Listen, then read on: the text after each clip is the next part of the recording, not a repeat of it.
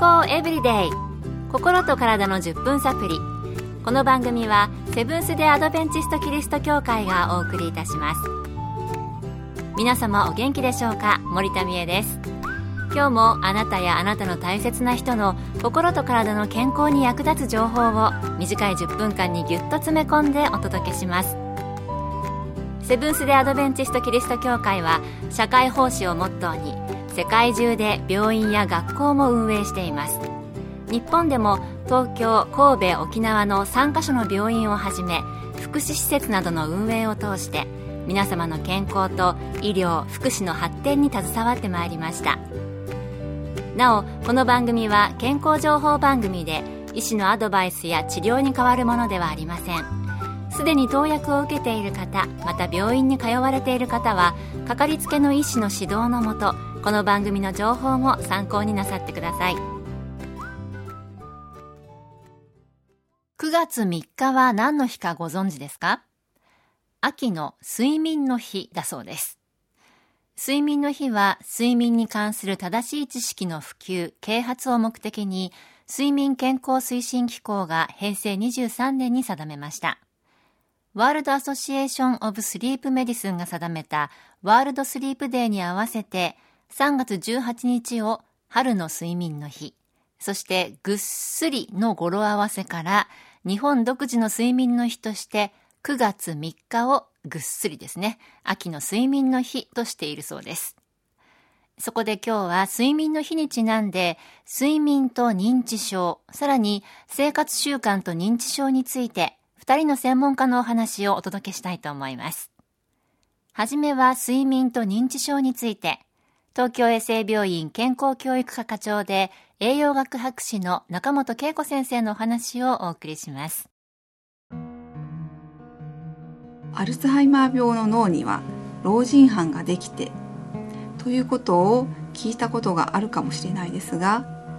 この老人斑は主にアミロイドと呼ばれるタンパク質が溜まってできていますアメリカワシントン大学ではこのアミロイドはどうやって増えるのかを調べようと思って実験の参加者の脳にある髄液を1時間ごとにとってアミロイドの量を36時間調べました。その間参加者は喋ったりテレビを見たりご飯を食べたりといろいろするのですがこのアミロイドは起きている間はとにかく増えていたのですが寝ると脳からアミロイドが減るということが分かりました。また日中のアミロイドの量は寝る量に関係していることが分かって早く寝ればそれだけ早くアミロイドを作るのをやめるそうです。アルツハイマー病の老人斑の主成分であるアミロイドをためないためにもあまり夜更かしせずに良い睡眠をとることは大切なようです。老人斑。これはアミロイドというタンパク質が溜まってできているんですね。そのアミロイドを減らすには夜はなるべく早く寝るなど注意したいですね。健康エブリデイ。心と体の10分サプリ。この番組はセブンス・デ・アドベンチスト・キリスト教会がお送りしています。前半は睡眠の日にちなんで睡眠と認知症についてお届けしました質の良い睡眠を十分とることは良い生活習慣の一部ですよね後半は生活習慣と認知症についてカリフォルニア州ウィマー大学講師予防医学専門のエディ・ラミレス先生のお話をご紹介します。生活習慣と認知症についてたくさんの明るい見通しの研究発表がされています。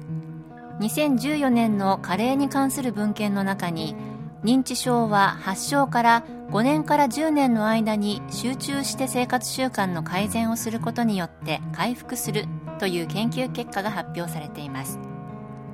認知症には多くの原因があるので一概にこれをすれば治るということはできませんが簡単にまとめますと4つの大きな要因がありそれらを解決してさらに生活習慣を改善することで認知症から回復する可能性があります。1つ目は脳に感染や炎症がある場合です。これはウイルスなどの微生物による感染や炎症だけではなく単に中性脂肪や漂白された炭水化物を多く摂ることでも起こりますので認知症の回復には日頃の食生活が大きく関係してくると言えるでしょう。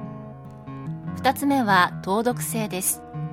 糖とは甘い糖のことを指し糖毒性とは糖の摂りすぎで毒性が高まるということです。特に高血糖が続くと脳の働きを阻害してしまいますので血糖をコントロールすることはとても大事です。3つ目は脳の栄養不足です。食べ物を食べられず栄養不足になっているという意味ではなく野菜や果物から取れる脳に必要なビタミン C、E、B6、B12、葉酸、ベータカロテンなどの摂取が不足していること。そして逆に認知症の原因にもなるコレステロールやトランス脂肪酸などの脂肪の摂取が増えてしまい脳に必要な栄養が不足してしまうということです。4つ目は脳血管の異常です。脳の血管が何らかの理由で狭くなったりコレステロールなどが詰まったりして循環を妨げている場合です。発症して5年から10年のうち今挙げた4つの要因を解決した上で生活習慣を集中して改善すると認知症の回復が期待されるということです。もちろん認知症を誘発する因子はまだまだたくさんありますのでこれだけすれば予防できるとは言えませんが日頃からできることといえば野菜中心の食事をとること。漂白された炭水化物ではなく全粒粉や玄米などの複合炭水化物をとること。ビタミン E などを含む抗酸化物質をとること。タバコやアルコールを避けること。十分な睡眠をとること。適度な運動をすること。そしてストレスをコントロールすることなどが挙げられます。ラミレス先生の生活習慣のお話にも睡眠出てきましたね。今日は秋の睡眠の日にちなんで睡眠と認知症そして生活習慣と認知症についてお届けしました。今日の健康エブリデイいかがでしたか？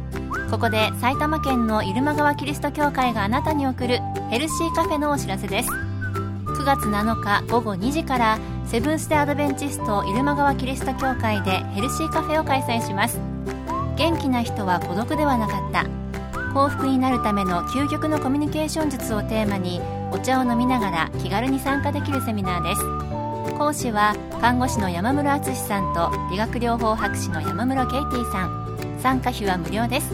詳しくは入間川協会ヘルシーカフェ。入間川協会ヘルシーカフェで検索。